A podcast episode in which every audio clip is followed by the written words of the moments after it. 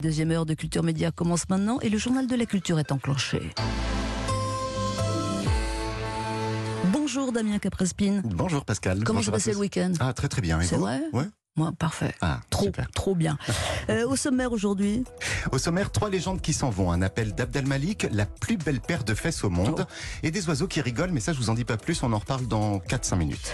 on commence donc avec trois disparitions qui ont été annoncées ce week-end. La disparition de trois artistes avant-gardistes, alors la comédienne Olivia de Havilland, le couturier japonais Kanzai Yamamoto et le cofondateur du groupe Fleetwood Mac, Peter Green, qui avait signé notamment ce titre, Black Magic Woman, en 1969. Got a black magic woman.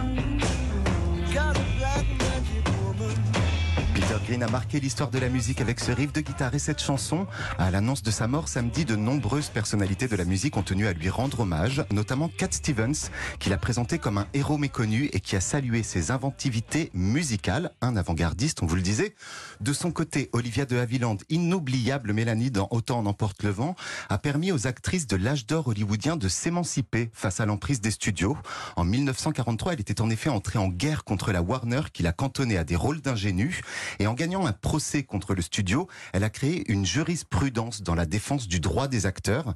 Et elle a par ailleurs été la première femme présidente du jury au Festival de Cannes en 1965. Et alors, dernière avant-gardiste pour le couturier Kanzai Yamamoto, l'avant-garde, elle se situe plutôt du côté de sa réinterprétation du vestiaire japonais.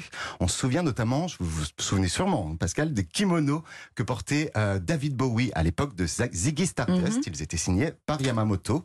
Alors, ces trois artistes auront donc chacun à leur manière marqué l'histoire de l'art contemporain. Et pour ça, on dit respect. Respect. Respect. À. Mulhouse, à Mulhouse, le rappeur Abdel Malik lance un appel. Oui, un appel pour un spectacle. Mulhouse est aujourd'hui une cité meurtrie par la crise du Covid-19 et la filature, un haut lieu de la vie culturelle alsacienne, vient de demander aux rappeurs de lire sur scène les 22 et 23 septembre prochains des lettres que des Mulhousiens vont adresser à leur ville. Alors pourquoi Abdel Malik? Car il est originaire d'Alsace et il est très profondément attaché à cette région.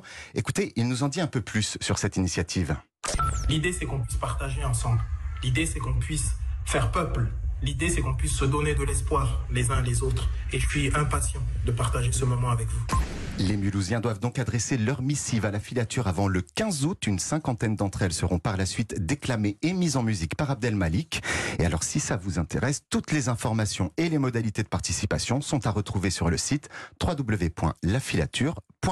C'est vrai, faisons peuple. Oui. Euh, sur Internet, des musées du monde entier se sont lancés dans une euh, drôle d'initiative. Oui, car circonstance oblige, la fréquentation des musées est en baisse. Alors, en attendant, un conservateur d'un musée archéologique situé en Grande-Bretagne a eu l'idée de lancer un challenge sur Internet, le hashtag Best Museum Bum, ou si vous préférez, hashtag la plus belle paire de fesses de musée. Il a donc posté sur Twitter la photo d'une statue représentant un athlète romain, de dos et dénudé, bien évidemment. Une photo prise dans son musée et immédiatement, ses collègues du monde entier ont réagi en postant à leur tour des photos de fessiers issus de leur collection. Alors, on se croirait dans une chanson de Pierre Perret. Il y en a des petits, des gros, des avachis, des amochés, des tombants, des afossettes, des musclés, des très très très très beaux. Il y en a vraiment pour tous les goûts. En France, le château de Vitré en Bretagne, le musée du Quai Branly et celui des arts et métiers ont participé à ce challenge. Alors, vous me connaissez, Pascal, je suis très professionnel. Donc Vous avez testé alors j'ai Bah tout ouais. parcouru consciencieusement toutes ces publications ce week-end et mon verdict est sans appel. Je décerne officiellement et au nom de toute la rédaction. Non, non, parlez pour vous. Hein. Non, oh, Oh, allez, d'accord, je vous vous assure qu'elles sont très belles. Donc le titre de la plus belle paire de fesses de musée est celle que l'on peut admirer au musée du design de Gand en Belgique. Un rapide coup d'œil sur Internet- devrait vous permettre de la découvrir très facilement. Elle Le est très belle. Ouais, le musée du design de Gand en Belgique, voilà.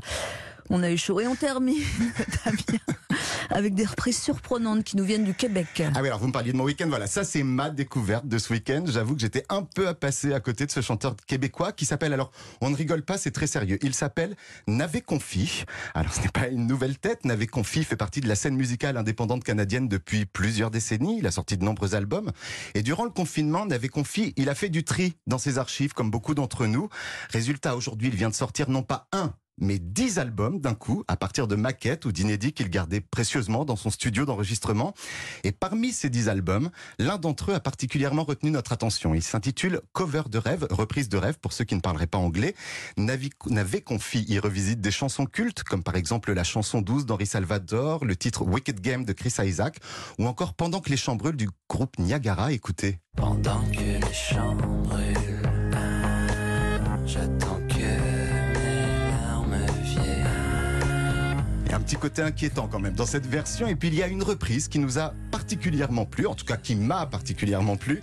Je vous propose de terminer ce journal avec ces quelques notes. C'est tellement connu que je vais même pas vous donner le nom du groupe ou le titre de la chanson d'origine. On va faire un blind test, Pascal. Je pense que vous allez le reconnaître très vite ce titre.